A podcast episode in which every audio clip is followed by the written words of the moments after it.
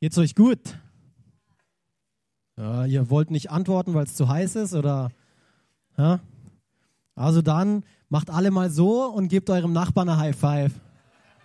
Nicht, auch nicht, toll. Weiß nicht, vielleicht, oh, einer hat's gemacht, wer hat's gemacht, wer hat sich getraut. Super, sehr gut. Hey, ich freue mich mega, heute ähm, auch weiterzumachen, weitermachen zu dürfen ähm, mit der Themenserie, weil für mich hat die schon ganz viel bedeutet. Für mich hat sie schon ganz viel ähm, eben bewirkt in mir und ich bin gespannt, was Gott heute bereithält, weil das ist ein Thema, was mich die letzten Jahre, stehe ich überhaupt im Licht, seht ihr mich? Ja, passt. Ähm, was mich die letzten Jahre und die letzten Monate auch sehr beschäftigt hat. So von dem her, hoffentlich könnt ihr da heute einiges mitnehmen. Ich glaube dafür, dass Gott euch was zu sagen hat. Aber zuallererst haben wir die Präsentation schon bereit. Jawohl. Der Ton da? Also ich mache mich hier gerade zum Affen, wie ihr seht. Jetzt schicken Sie schon ein Kind in den Krieg. Du unbeschnittener Philister, heute hat dich der Herr in meine Hand gegeben. Also für die Leute, die nicht eingeweiht sind, ähm, Pastor Will hat letzten Sonntag eine Challenge an die ganze Gemeinde hier von der Bühne gemacht und ich bin leider, deswegen habe ich mich auch zum Affen gemacht, weil ich wusste, ich werde sicherlich nicht das lustigste Video machen, aber ich habe gesehen, hey, keiner von euch hat ein Video gedreht, also ist egal, was für ein schlechtes Video ich drehe, ich werde diesen Preis gewinnen.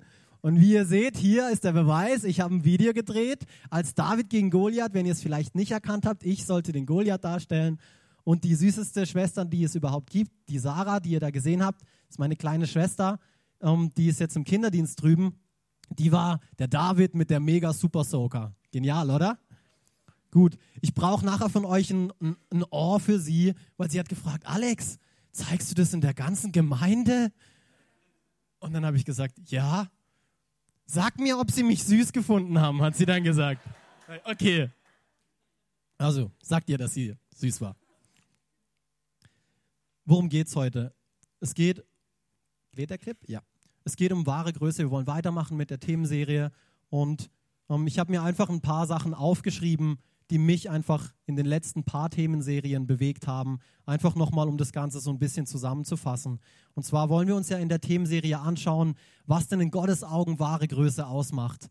Was hat diesen König David zu so einem großen König gemacht? Warum kennen wir alle diesen König David? Jeder hat da schon mal davon gehört, von ihm. Ähm, und unter anderem hat ähm, Pastor Will einige Aussagen getroffen wie, Gott schaut nicht auf das Äußere, sondern du bist genauso, wie du bist, bei Gott angenommen. Was in uns ist, kommt irgendwann auch wieder hinaus. Das ist auch etwas, was, was mich ähm, über die letzten Wochen bewegt hat. Wahre Größe fängt klein an. Das ist auch etwas, was mir hängen geblieben ist ähm, die letzten Wochen in den Themenserien. Dann wahre Freundschaft dreht sich nicht um einen selbst. Ist auch etwas, was mir immer wieder bewusst werden muss. Oh nein, es geht ja gar nicht um mich selbst. Oh. Ähm, dann ein weiteres, eine Herausforderung formt uns nicht. Sie offenbart lediglich, wer wir bereits sind. Fand ich auch eine mega krasse Aussage und hat mich sehr zum Nachdenken ähm, angeregt. Dann die letzte Aussage, die ich aufgeschrieben habe. Riesenbezwinger kommen nicht als solche auf die Welt. Punkt. Krass, ja, oder? Ist es so? Es gibt auch den Spruch in der Welt, ist noch kein Meister vom Himmel gefallen. Ist, ta ist tatsächlich so. Du bist nicht auf dieser Erde und bist der wunderbarste, der tollste, der, wie Pastor Will auch gesagt hat, der Hengst. Es dauert eine Weile. Schritt für Schritt. Wenn ihr, wenn ihr jetzt vielleicht sagt, hey, ähm, ich habe ein paar Predigten verpasst und die ganzen Aussagen, die haben sich so interessant angehört, dann möchte ich euch ermutigen, ihr könnt all diese Predigten auch online ähm, anhören oder per iTunes. Ihr könnt ein iTunes-Abonnement, ist alles kostenlos natürlich, könnt ihr per Podcast abonnieren und dann könnt ihr unsere Predigten, die wir hier Sonntag für Sonntag predigen, auch immer wieder anhören. Ihr könnt sie verteilen natürlich. Also eine richtig tolle Gelegenheit. Möchte ich einfach stark ermutigen. Meine nächste Frage, die ich habe an euch: Wer liebt Zwischenzeiten? Was, gell? Das habe ich mir auch gedacht. Was ist eine Zwischenzeit?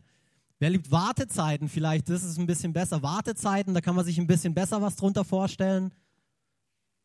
Immer noch nicht. Okay, gut, ich mache mal ein paar Beispiele. Also die Zeit, nachdem man eine Prüfung geschrieben hat, okay? Und dann die Zeit, die es dann vergeht, bis man die Ergebnisse bekommt, okay? Das meine ich mit Zwischenzeit. Das meine ich mit Wartezeit, okay? Wer liebt sowas von euch? Halleluja, keiner, genial. Der Chris liebt sowas, natürlich. Oder den anderen ist einfach zu heiß und der Chris ist voll hemmungslos und macht mit, das gefällt mir. Super, Chris. Das, was ist noch für ein Beispiel an, was ich noch denken musste? Die Zeit, die es braucht, um eine Wohnung zu finden oder die Zeit, die es braucht, um die Zusage dann auch noch für diese Wohnung zu bekommen. Die Zwischenzeit, die Zeit dazwischen. Oh, ich liebe es. Halleluja. Die Zeit ist so gut. Die macht so Spaß. Die tägliche 45-minütige Autofahrt zur Arbeit mit einem Auto ohne Klimaanlage bei 35 Grad Hitze. Halleluja. Das ist genial, oder? Ich liebe Zwischenzeit. Warte, ich habe noch was Besseres. Die Zeit, die beim Training in einer Sportart aufgewendet werden muss, um Resultate zu sehen oder bei einem Wettkampf mitzumachen. Das meine ich mit Zwischenzeit, mit Wartezeit. Der letzte Punkt, die Zeit, die man aufwendet, um sich für eine Predigt vorzubereiten, um sich für eine Schulstunde vorzubereiten oder um sich in der Arbeit auf einen Termin vorzubereiten. Das verstehe ich unter, unter Zwischenzeit, das verstehe ich unter Wartezeit. Und das ist auch genau das, was wir uns heute gerne einmal anschauen wollen, anhand von König David, wie er das Ganze denn so gemeistert hat, diese Wartezeit, diese Zwischenzeit in seinem Leben. Ähm, und ich glaube nämlich, dass diese Zwischenzeiten, und ihr habt so ein bisschen auch von mir den Ton rausgehört, ganz oft verachten wir diese Zwischenzeiten. Ganz oft ist es oh, 45 Minuten im Auto ohne Klimaanlage.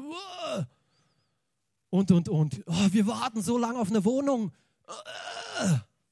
Und ich weiß, wie es ist. Wir warten momentan auch gerade noch auf eine Wohnung. Das ist, uh, es ist nicht einfach. Aber ich glaube, gerade in diesen Zeiten will uns Gott was ganz Bestimmtes lehren. Und gerade diese Zeiten spielen eine ganz, ganz wichtige Rolle in unserem Leben. Und ich möchte mit einem Vers anfangen, einfach um unserem Gott geht der Klick, ansonsten brauche ich Hilfe von hinten. Einfach um zu zeigen, was für einen guten Gott wir überhaupt haben. Psalm 16, Vers 5 bis 11. Du, Herr, bist alles, was ich, was ich habe. Du gibst mir alles, was ich brauche. In deiner Hand liegt meine Zukunft. Was du mir gibst, ist gut. Was du mir zuteilst, gefällt mir. Ich preise den Herrn, denn er hilft mir, gute Entscheidungen zu treffen. Tag und Nacht sind meine Gedanken bei ihm. Ich sehe immer auf den Herrn. Er steht mir zur Seite, damit ich nicht falle. Oh, ich liebe diesen, diesen Psalm, der ist echt der absolute Hammer. Weiter.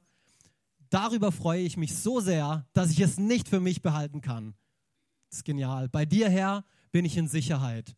Denn du wirst mich nicht dem Tod und der Verwesung überlassen. Wir werden nicht im Auto sterben, wenn wir 45 Minuten zur, Auto, äh, zur Arbeit fahren. Halleluja. Egal wie heiß es ist. Denn du wirst mich nicht dem Tod oder der Verwesung überlassen. Ich gehöre ja zu dir. Du zeigst mir den Weg, der zum Leben führt. Du beschenkst mich mit Freude, denn du bist bei mir. Ich kann mein Glück nicht fassen. Nie hört das auf. Nie hört das auf. Oh, ich liebe diesen Psalm und ich liebe vor allem auch diese Übersetzung. So cool, um, wie sie es ausdruckt. Und weil wir so einen guten Gott haben, weil dieser gute Gott unser Vater sein möchte, unser Lehrer sein möchte, uns Dinge ja, uns durch unseren Alltag helfen möchte, gibt es manchmal solche Zwischenzeiten. Es ist nicht, weil er böse ist oder weil er nichts Besseres zu tun hat oder was auch immer ihr für ein falsches Bild von Gott habt. Nein, Gott ist ein liebender Vater. Gott ist das, was da drin steht. Das ist Gott. Nicht irgendwie was anderes. Gott ist nicht irgendwelche Religionen, die man tun muss, irgendwelche Abläufe und so funktioniert das und alles so. Und wenn du nicht bis zum Boden knickst, oh Mann, du Sünder, dann musst du nochmal zurück und äh, kreuzige dich. Und nein, das ist nicht Gott. Wer auch immer so ein Bild von Gott hat, das ist er nicht. Das ist Gott. Der ist Gott. Ich kann mein Glück nicht fassen, nie hört es auf. Das ist Gott.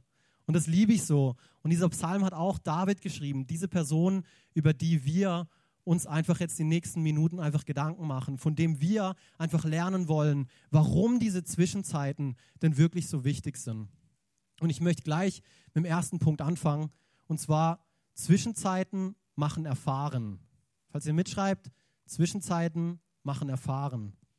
Und zwar sehen wir das im 1 Samuel 17,34. Doch David ließ nicht locker. Als ich die Schafe und Ziegen meines Vaters hütete, kam es immer wieder vor, dass ein Löwe oder ein Bär die Herde überfiel, ein Schaf packte und es wegschleppen wollte. Also was wir hier sehen ist, wenn, wenn ihr die Geschichte von David nicht kennt, er war ein Schafhirte. Okay? Den David aus der Bibel, den wir uns anschauen, er war ein Schafhirte. Und wir sehen hier, er hat Erfahrungen gesammelt als Schafhirte. Er hat Erfahrungen gesammelt beim Hüten der Schafe. Er wusste, er hat herausgefunden, okay, was bedeutet es, Schafe zu hüten? Was bedeutet es, Schafe zu weiden? Was bedeutet es, sein Leben für die Schafe zu geben? Weil wie wir hier auch erfahren aus dem, aus dem äh, Vers, da kamen Löwen und Bären und die haben das Schaf gepackt und wollten es rauben und wollten es fressen. Was ich jetzt hier aber weggeschnitten habe, ist, David hat nicht gesagt, ja, easy, Hauptsache der nimmt nicht mich, sondern der ist hingegangen, der ist dem Löwen nach, der ist dem Bär nach und er hat ihn aus dem, aus dem äh, Mund gerissen, das Schaf, von diesem Löwen, von diesem Bär. Deshalb David hat Erfahrung gesammelt im Schafehüten. Und ich weiß nicht, vielleicht geht es euch jetzt gerade auch so wie mir in der Vorbereitung. Als ich das gesehen habe, war ich krass. Ich muss sofort an Bibelverse im Neuen Testament denken. Und an welchen musste ich denken? Ich musste sofort an Johannes 10, 11 bis 13 denken. Weil was steht da? Was sagt Jesus da über sich selber? Ich bin der gute Hirte.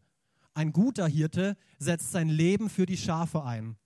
Anders ist es mit einem, dem die Schafe nicht gehören und der nur wegen des Geldes als Hirte arbeitet. Er wird fliehen, wenn der Wolf kommt und die Schafe sich selbst überlassen. Der Wolf wird über die Schafe herfallen und die Herde auseinanderjagen. Einem solchen Mann liegt nichts an den Schafen. Krass, oder? Und David war genau dieser erste Teil. David war genau dieser Mann, der dem es nicht ums Geld ging, David war sein eigenes Leben egal. Er hat gelernt, die Verantwortung, die ihm gegeben war als Schafhirte, diese Verantwortung auch wahrzunehmen. Er hat es gelernt, er wusste, hey, er wusste, dass ein guter Hirte das tut. Noch bevor das Jesus im Neuen Testament gesagt hatte, wusste das David in seinem Herzen. Und ich habe weiter überlegen müssen, und es ist so genial. Ich weiß nicht, ob ihr euch schon mal für eine Predigt vorbereitet habt, aber da merkst du dann eigentlich, dass es gar nicht von dir ist. Weil bum, bum, bum, bum, kommt plötzlich ein Gedanke nach dem anderen. Und dann musste ich daran denken, habt ihr das Neue Testament schon mal gelesen und festgestellt, dass wir Menschen auch Schafe genannt werden? Das hat mich so begeistert, als ich das gelesen habe. Ich weiß noch nicht, ob ihr es schon, ob ihr es schon begriffen habt, was ich, auf was ich hinaus will. Aber David war Schafhirte, okay? Er lernte, Schafe zu weiden, zu, äh, zu, zu hüten, okay? Im Neuen Testament sagt Gott über uns, hey, ihr Menschen seid wie Schafe. Ich weiß nicht, warum er das gesagt hat. Meine Vermutung ist, dass wir Menschen manchmal genauso dumm sind wie Schafe, manchmal genauso dumm handeln wie Schafe und dass er vielleicht deswegen diese Analogie gebraucht hat. Aber ich fand es interessant, weil David hat Erfahrung gesammelt in diesem Schafhirtenamt, in diesem Beruf, der früher der verpönteste Beruf überhaupt war. Schafhirte zu sein war verpönt. Und was noch viel krasser ist, ihr müsst euch mal vorstellen, wie ihr jetzt in den letzten Wochen schon gehört habt, irgendwann kam Samuel zu David, weil Gott zu ihm gesprochen hat, hey Samuel, ich möchte, dass du aufhörst, um den Saul zu trauern, weil dieser König ist kein König nach meinem Herzen, der gehorcht mir nicht, der macht, was er will. Ich möchte, dass du, dass du zu Isai gehst und dort gibt es einen Sohn, den du zum nächsten König salben sollst. Okay? Also geht er hin zu Isai, weiß nicht, welcher von diesen Söhnen von Isai im Endeffekt es ist, denkt natürlich gleich an den erstgrößten, besten und stärksten. Oh Gott, sicher hast du ihn gesalbt. Gott sagt, nein, habe ich nicht. Aber den David, der bei den Schafen war, den habe ich gesalbt. Und ich fand das so krass. Der, der die verpönteste Arbeit gemacht hat, der war in Gottes Augen im Endeffekt der, der der nächste König sein sollte. Und manchmal ist es heutzutage auch mit uns so. Die, die man nicht sieht, die, die die Dinge tun, die man nicht wertschätzt, wo die Leute nicht sehen, die putzen, die Dinge tun, die andere nicht sehen, die sind in Gottes Augen die wahren Helden. Nicht die, die immer vorne stehen und wow, super. Die, die man nicht sieht, ist wie in unserem Körper. Die Gefäße, das steht auch im Neuen Testament, die Gefäße in unserem Körper, die man nicht sieht, sind doch genau auch die Gefäße, die viel wichtiger und viel sensibler sind, oder nicht? Und deswegen finde ich das so begeisternd. Und ich habe mir die Frage gestellt, um euch da wieder mitzunehmen mit dem Ganzen, wenn David keine, Men keine Schafe hüten hätte können, wie hätte er den Menschen hüten können? Wenn David diese Zwischenzeit als Schafhirte nicht genutzt hätte, wenn David nicht hingegangen wäre und dieser Schafhirte gewesen wäre, den es braucht, der sein Leben für die Menschen gibt, der lernt, was es bedeutet, Schafe zu weiden, wie hätte er dann Menschen weiden können, die Gott auch als Schafe sieht? Also Nummer eins, Punkt Nummer eins. Zwischenzeiten sind gut für Erfahrung. In Zwischenzeiten sammelt man Erfahrung, man macht Erfahrung. Deswegen sind Zwischenzeiten so wichtig. Ich habe auch noch ein Beispiel aus meinem, aus meinem eigenen Leben. Und zwar, ich habe ich hab noch nicht so lange her, um, einen der ersten Dienste, den, den ich in der Gemeinde machen durfte, war Kinderdienst. Okay? Und ich durfte da den Kinderdienst leiten ich durfte da mit Kindern spielen und ich durfte da vor Kindern predigen. Okay? Was ich, so, was ich dann auch noch später gemacht habe, war, ich durfte mit Jugendlichen arbeiten. Okay? Ich habe eine Connect-Gruppe geleitet von Jugendlichen, von fünf Jugendlichen. Und heute darf ich eine Gemeinde leiten. Aber ich musste daran zurückdenken, weil ich habe mir die Frage gestellt, hätte ich damals mit Kindern, hätte ich das nicht geschätzt, hätte ich gesagt, ja, Kinderdienst, was ist das schon? Ich weiß, was Gott für mein Leben bereithält. so ein Quatsch, so ein Quatsch. Wir gehen nachher noch darauf ein. Ich glaube ganz fest daran, dass Gott was Großes für jeden Einzelnen von euch bereithält. Aber ich glaube, gerade diese Zwischenzeiten, diese Wartezeiten, die dürfen wir nicht verachten. Weil wenn ich nicht gelernt hätte, mit fünf Jugendlichen in einer Connect-Gruppe klarzukommen, wie will ich dann jemals Pastor über eine Gemeinde sein? Wie? Wenn wir fünf Jugendliche auf der Nase rumtanzen und ich zugrunde gehe an fünf Jugendlichen, wie will ich Pastor von einer Gemeinde sein? Das funktioniert nicht. Und so bin ich so dankbar dafür, dass Gott diese Zwischenzeit gebraucht hat, um mir Erfahrung zu schenken. Er hat mich auf fünf Jugendliche erstmal losgelassen, bevor er mich auf eine größere Meute loslässt und ich großen Bock abschieße. Hat er mich da schon Dinge gelernt. Ich habe Fehler gemacht und ich mache sie heute noch. Aber seht ihr, Zwischenzeiten schenken Erfahrung. Ich bin so begeistert davon. Ich, ah, ich schwitze. Hm. Ich brauche auch so ein Fädel, Fädelding. Das ist eine gute Idee. Zweiter Punkt. Seid ihr dabei? Seid ihr noch nicht eingeschlafen? Noch nicht eingegangen? Halleluja.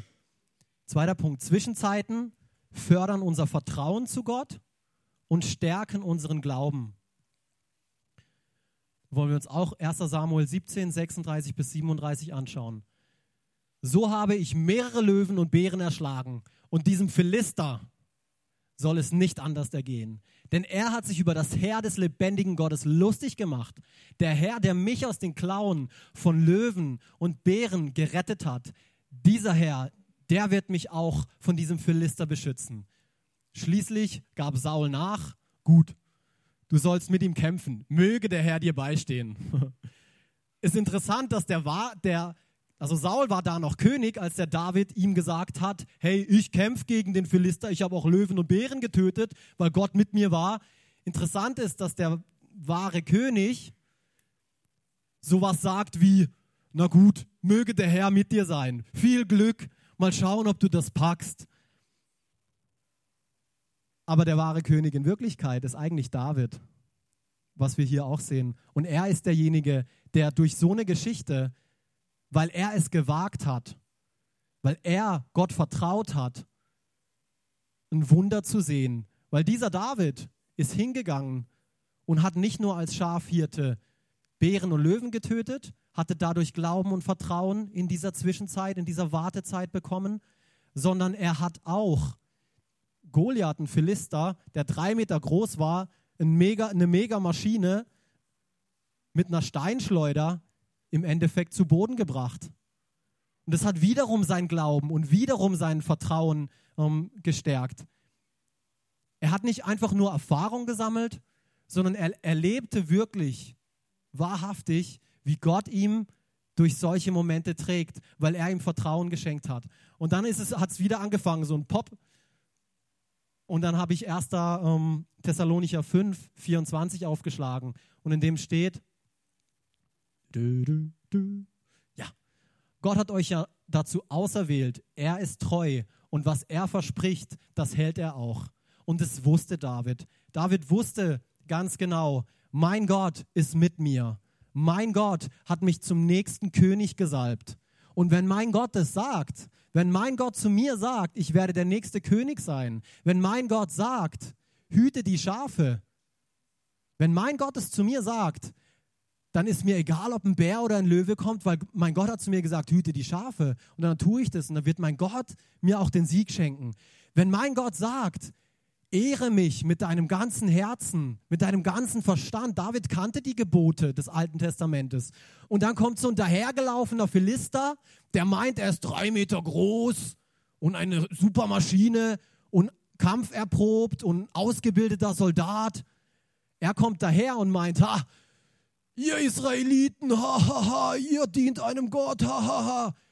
David wusste, hey, und der macht sich über ihn lustig. Mein Gott, mein Gott er wird es ihm zeigen. Und so zweiter Punkt. Zwischenzeiten, Wartezeiten stärken unseren Glauben und unser Vertrauen zu Gott. Und habe ich auch, ich will, ich will einfach praktisch sein. Ich will aus meinem Leben erzählen, aus dem Leben von meiner Frau und mir. Und sie ist dann immer ganz gespannt, wenn ich anfange zu sagen, ich erzähle jetzt eine Geschichte. Sie weiß nämlich nie, was ich erzähle. Und sie denkt dann immer, oh nein, was erzählt er jetzt? Was sagt er jetzt von uns? Und manchmal sage ich auch blöde Sachen, nicht so oft. Aber ich glaube, ich will einfach transparent sein. Ich will euch einfach zeigen, hey, das ist nicht nur eine Geschichte aus der Bibel. Ah, David damals, das Alte Testament, ja. Nein, das funktioniert auch heute. Das funktioniert auch heute. Und ich habe übrigens die beste Ehefrau, die schönste, die tollste. Die macht das alles mit mir durch. Die nimmt das alles so hin. Das ist ganz lieb. Und ich musste an eine Geschichte denken. Ähm, und zwar, wir waren auf einer Gebetskonferenz, meine Frau und ich, ähm, von IHOP Kansas City. Also ich weiß nicht, vielleicht in, dem einen oder anderen ist es ein Begriff. Die waren hier in, in der Schweiz, in Basel, und die hatten dort eine Gebetskonferenz. Ich glaube, es ist drei Jahre her oder so. Und damals zu der Zeit haben meine Frau und ich, das hat uns eigentlich auch zusammengebracht, ähm, eine richtige Leidenschaft für Gebet entwickelt. Also da hat das Ganze angefangen. Ähm, und deswegen wollten wir da unbedingt hin. Jawohl, cool. Sind da hingegangen und der Sprecher ähm, hat dann ähm, eine Botschaft gebracht. Ich kann mich schon gar nicht mehr richtig an die Botschaft erinnern. Ist vielleicht kein so gutes Zeugnis. Aber das, was danach passiert ist, auf das will ich eigentlich hinaus. Er ist hingegangen und hat gesagt, hey, ich habe es einfach auf dem Herzen, dass wir jetzt für Skoliose beten. Wer von euch weiß, was Skoliose ist? Das ist eine Wirbel Wirbelsäulenverkrümmung. Okay? Eine in, in den Augen von Ärzten eine unheilbare Krankheit. Oder? Unheilbar. Nicht möglich. Und dann hat er weitergemacht. Aber wisst ihr was? Nicht ich bete, ihr betet. Nicht ich bete, ihr betet. Und ich, oh ja, cool, oh, mich voll gefreut. Und ich wusste aber nicht, dass die Freundin, mit der wir hingegangen sind, Skoliose hat. Und dann steht sie auf und sagt, ja, ich habe Skoliose, betet für mich. Und dann sagt er, ja, also der, der Nachbar links und rechts von ihm, ihr betet jetzt für die Person, die Skoliose hat. Und sie wird geheilt werden. Okay, und im ersten Moment, ähm, ich kann mich nicht mehr dran, ich kann mich nicht mehr ganz genau daran erinnern, wie es war, aber ich wusste, ich habe mich entschieden und habe dann einfach Gott vertraut und habe gesagt, okay, gut, ich glaube das. Ich glaube dir jetzt, Gott. Ich glaube dir, dass dein Wort wahr ist, dass wenn du sagst, wenn wir Hände auf Menschen legen und für sie beten und glauben, dann wird es ihnen besser werden. Ich glaube dir das. Und dann sind wir hingegangen, meine Frau und ich, ähm, und haben für unsere Freundin gebetet. Und in dem Moment ist sie geheilt worden. In dem Moment hat sie gespürt, oh, plötzlich ist ihr ganzer Körper warm geworden und sie wusste, sie ist geheilt. In, in dem Moment. Und ich sage euch eins, das war nicht, weil meine Frau nicht so toll sind. Eigentlich ist nur meine Frau toll. Aber das war, weil Gott so gut ist. Es war Gottes Kraft, das war nicht unsere Kraft. Aber dieser Moment, auf was ich eigentlich hinaus will, dieser Moment hat unseren Glauben, hat unseren Vertrauen zu unserem Gott gestärkt. Und davon zehren wir heute noch. Das war eine Zwischenzeit. Aber die hat mich was gelehrt, weil ich Gott vertraut habe. Am nächsten Tag, die Konferenz ging zwei oder drei Tage, am nächsten Tag haben wir für eine Frau gebetet, die jahrelang Knieprobleme hatte. Puff. Wir haben zweimal für sie gebetet, nach dem zweiten Mal wurde sie geheilt. Puff. Auch wieder was. Boah, Gott, du bist der Krasseste. Du bist der Krasseste, hat mein Glauben wieder, wieder gestärkt. Und so ist unser Gott. So ist unser Gott. Und wenn du jetzt hier vielleicht sitzt ich weiß nicht, für welche Person das jetzt gerade ist, aber wenn du jetzt hier sitzt und denkst, oh, das will ich auch. Und ich will nicht immer nur hören, wie das andere Leute erleben. Ich will das auch. Will ich dir erstens sagen, es waren nicht wir, wir sind nicht so cool, sondern es war Gott. Und ich möchte dich auch ermutigen, wie Pastor Will das letzte Mal gesagt hat, dann tu mal was Verrücktes. Nichts Illegales, was Verrücktes. Wage was. Glaube Gott. Lege, lege Hände auf und bete für Menschen. Wenn du das nicht glauben kannst, dann tu es nicht. Aber finde etwas, wo du sagst, okay Gott, ich vertraue dir jetzt. Finde irgendetwas in der Bibel, wo du sagst, Gott, ich tue jetzt was Verrücktes. Die Menschen werden alle denken, ich habe einen Vogel, aber ich tue was Verrücktes. Und dann wirst du tun. Das, was David getan hat, war verrückt. Er geht mit einer Steinschleuder auf den Goliath los. Er rennt einem Bären und einem Löwen hinterher. In, aus menschlicher Sicht verrückt, dumm, so ein Schwachkopf. Nein, wir lesen das Resultat. Und es ist alles andere als verrückt. Nummer drei, ich muss weitermachen. Hm. Oh, ich bin aber trotzdem begeistert. Habt ihr es? Nummer eins, Zwischenzeiten sind deswegen so wichtig, weil man Erfahrung sammelt, weil Gott hier in kleinen Dingen, in einem kleinen Rahmen uns die Möglichkeit gibt, einfach unsere Gaben zu entfalten. Aber wenn wir da in diesem kleinen Rahmen schon nicht treu sind, wie will er uns dann mehr anvertrauen? Deswegen sind Zwischenzeiten so wichtig. Nummer zwei, Zwischenzeiten stärken unseren Glauben, sie stärken unser Vertrauen zu Gott. Aber es braucht auch einen Schritt von uns. Nicht nur den Schritt von Gott. Den hat er schon lange getan. Nummer drei, Zwischenzeiten machen uns zu der Person, die Gott will, dass wir sind. 1. Samuel 16 haben, ist der Samuel, wie ich vorhin gesagt habe, hingekommen zum David, dem Schafhirten David, und hat ihn gesalbt, hat ihm gesagt, Gott will, dass du der nächste König von Israel bist. Er hat es natürlich nicht so gesagt, aber einfach als Zeichen, ein Prophet war damals früher da, um die Ratschlüsse Gottes zu verkündigen. Und diese Salbung über sein Haupt war ein weiteres Zeichen dafür, dass er eingesetzt wird in einen öffentlichen Dienst. Und wir lesen danach auch noch, dass der Heilige Geist auf ihn kam, was auch ein Zeichen war im Alten Testament, die nur Könige, Propheten und Priester hatten. Deswegen wissen wir ganz genau, okay, David, du wirst der nächste König. Das wussten alle, die um ihn herum standen. Und was aber doch ganz interessant ist, jetzt lesen wir hier mal den Vers. Also 1 Samuel 16 haben wir davon gelesen, er wurde gesalbt, hey, du wirst der nächste König. Und es gibt einige Verse mehr im 1. Samuel und dann fängt der zweite Samuel auch noch an und erst im fünften Vers, ähm, nee, Kapitel und im vierten Vers wird David tatsächlich König. 30 Jahre war David alt, als er König wurde. 40 Jahre lang war er König. Eine lange Zwischenzeit, eine lange Zwischenzeit dazwischen, oder? Eine lange Zwischenzeit von der Salbung bis zum König. Aber was habe ich gesagt? Was ist der dritte Punkt? Zwischenzeiten machen uns zu der Person, die Gott will, dass wir sind. Wenn Gott sagt, du wirst König, oh, dann wirst du König. Oh, dann wirst du König. Wenn Gott sagt, tue das oder ich will, dass du das tust, ich will, dass du mit Kindern arbeitest, ich will, dass du diesen und diesen Beruf lernst, ich will, dass du das und das tust. Ich empfehle dir, trachte danach. Ich empfehle dir, hab ein Verlangen danach. Gib diesen Traum nicht auf, egal wie groß er scheint, weil irgendwann wirst du an 2. Samuel 5, 4 auch kommen und wirst sagen, ja, stimmt, ich bin, ich bin König, Gott hat es gesagt. Gott wollte mich zum König haben. Es war Gottes Traum. Es war nicht Daniel, es war nicht Davids Traum, es war Gottes Traum, der zu Davids Traum wurde. Und ich liebe es einfach zu sehen, dass er diesem Schafhirten dieses Amt zugesichert hat. Ich liebe es einfach zu sehen, dass trotz so einer langen Zwischenzeit, und das ist genau der Punkt, wo wir am Anfang hatten und was uns oftmals so geht, diese Zwischenzeiten, die scheinen nie aufzuhören. Oh, wann hört die Wohnungssuche auf?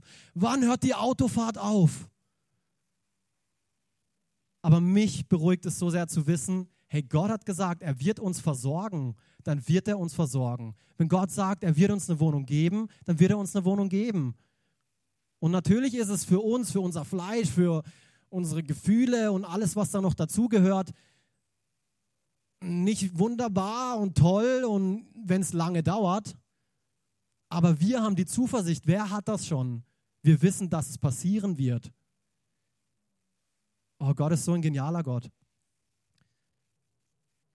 Nächster Vers. Das ist der Hammer. Hier auch nochmal, das ist mir dann auch gekommen. Jesaja 45, äh, 55, Vers 11. Genau so ist mein Wort, sagt Gott über sich selber. Es bleibt nicht ohne Wirkung, sondern erreicht, was ich will. Und es, und es führt das aus, was ich ihm aufgetragen habe. Oh, schreibt euch diesen Vers auf und klammert euch da dran. Liest ihn und verschlingt ihn und haltet ihn euch vor Augen. Weil gerade in solchen langen Zwischenzeiten, wo ihr fast schon wieder vergessen habt, was Gott euch irgendwann am Anfang mal gesagt habt, schlagt ihr den Vers auf und sagt, Gott, aber du hast gesagt, du hast gesagt und du sagst, was du sagst, dieses Wort bleibt nicht ohne Wirkung, sondern es erreicht genau das, wozu du es ausgesandt hast, wo du, was du gesagt hast, genau das passiert. Und das hat mich so sehr ermutigt und mich so sehr durchgetragen. Letzte persönliche Geschichte, bevor ich hier eingehe. Um, ähm, ich hatte ähm, Ende letzten Jahres habe ich eine, ähm, oh, gracias, guck dir den Ordner an, er ist der coolste überhaupt. Ähm, ich hatte Ende letzten Jahres durfte ich eine sechsmonatige Ausbildung machen, eine Weiterbildung zum ERP-Spezialist. Okay, Halleluja, das ist super. Warum erzähle ich das euch? Ähm, um zu zeigen, dass ich eine Ausbildung habe? Nein, erzähle euch das nicht deswegen. Ähm, aber schon Jahre zuvor ähm, sogar auch schon bevor ich meine Frau kennenlernte, wusste ich, dass Gott eine Berufung auf meinem Leben hat für einen vollzeitigen Dienst. Ich wusste das.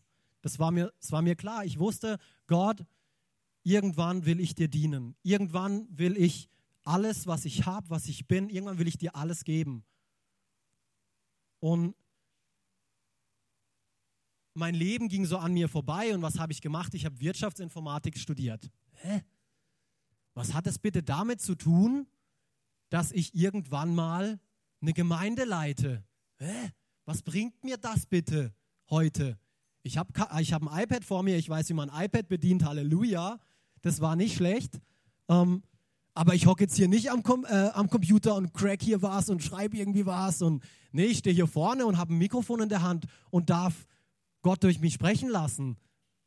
Und ich habe das zuerst nicht verstanden. Ich habe ich hab nicht verstanden. Und dann kam diese sechsmonatige Ausbildung nach meinem Studium.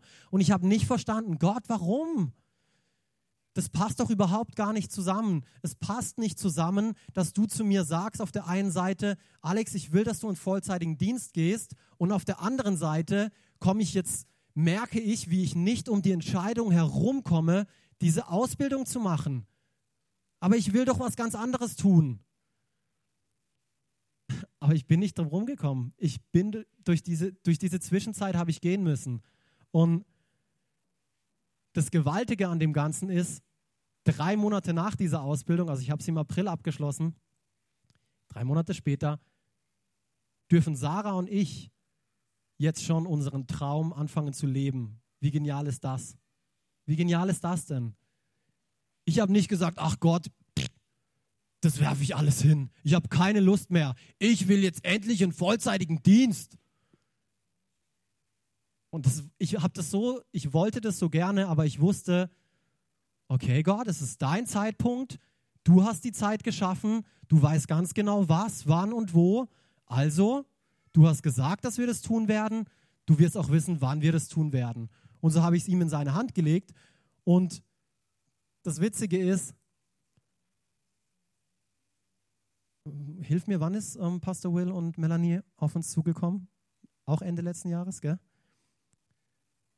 Im November, Ende letzten Jahres, kamen dann unsere Pastoren auf uns zu, nachdem ich diese Ausbildung angefangen habe. Halleluja, das passt natürlich auch super. Und haben uns einfach aufs Herz gelegt, hey, wir haben einfach gebetet ähm, und haben einfach den Eindruck, dass wir euch fragen sollen, ob ihr euch vorstellen könnt, ähm, den Campus in Freiburg zu leiten.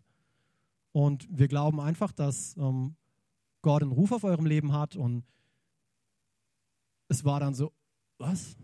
Wie? Okay, äh, krass, an sowas habe ich jetzt nicht unbedingt gedacht. Es war jetzt nicht unbedingt mein Plan. Ich habe mir vielleicht ein paar andere Sachen vorgestellt. Aber ich wusste ja, eigentlich ist es ja genau mein Herz. Und trotzdem sind wir hingegangen und haben gebetet und haben Gott gefragt und haben gesagt, hey Gott, ist es wirklich auch genau das, was du für uns willst? Oder ist es jetzt überhaupt gar nicht dran? Und ich hätte hingehen können und jetzt sagen können, ach, ich schmeiße jetzt alles weg, jetzt weiß ich es ja. Ich gehe nach Freiburg, nachdem, nachdem wir es wussten. Aber nein, ich durfte diese Ausbildung fertig machen, habe dort zwischendrin noch eine Person kennengelernt, bei der ich helfen durfte, ihren Weg mit Gott zu gehen. Ich durfte sie im Heiligen Geist taufen. Ich durfte hingehen und durfte sie in eine Connect-Gruppe in Hillsong ähm, Düsseldorf ähm, begleiten. Ich habe ihm empfohlen, hey, geh hin, geh hin nach Hillsong Düsseldorf. Du kommst aus Düsseldorf, das ist eine obergute Gemeinde und der ist jetzt dort in der Connect-Gruppe.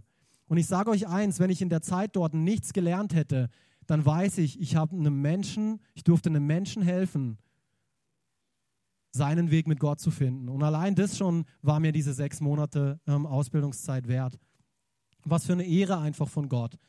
Ähm, wisst ihr, ich weiß nicht, was bei jedem von euch hier das ist, was er auf dem Herzen hat, was, was für euch dran ist, was euer Ruf ist, was, eure, was euer Wunsch ist, was ihr, was ihr irgendwann mal tun wollt, was euer Traum ist, was, Gottes Berufung für euer Leben ist. Er hat einen Plan, eine Bestimmung für euer Leben. Ich weiß es nicht bei jedem. Ich weiß es von einigen und ich bin begeistert davon, auch schon Dinge zu sehen in euch, wo ich weiß, oh, ihr seid auf einem guten Weg. Oh, ihr seid auf einem guten Weg. Bleibt dran. Verachte die Zwischenzeiten nicht. Verachte diese Wartezeit nicht.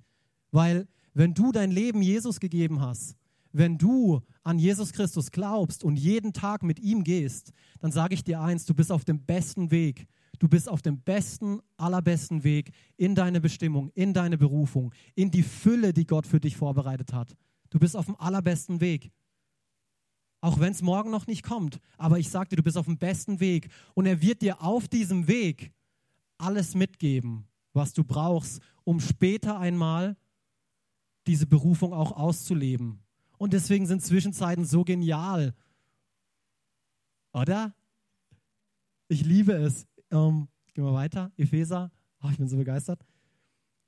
Ich will euch nämlich zeigen, warum ich so überzeugt bin, dass jeder von euch jeder von euch, der hier sitzt, einen Ruf auf seinem Leben hat. Gepriesen sei der Gott und Vater unseres Herrn Jesus Christus. Er hat uns gesegnet. Wer ist uns? Das sind die Gläubigen, zu denen Paulus da in Ephesus gesprochen hat, mit jeder geistlichen Segnung in der Himmelswelt, in Christus, wie er uns in ihm auserwählt hat. Wir sind auserwählt vor Grundlegung der Welt. Boah, das ist so krass. Wir waren noch nicht mal da, da hat Gott schon einen Plan für dich gehabt. Deswegen bin ich so sicher, dass er einen Plan für dein Leben hat. Deswegen bin ich so sicher, dass Gott was Großes für dich hat. Und wenn Gott einen Plan für dein Leben hat, dann hat er nicht nur irgendetwas, irgendetwas, was keiner will und das musst du jetzt tun. Nein, etwas, wofür er dich geschaffen hat. Davon bin ich so sehr überzeugt. Dafür bin ich so sehr überzeugt,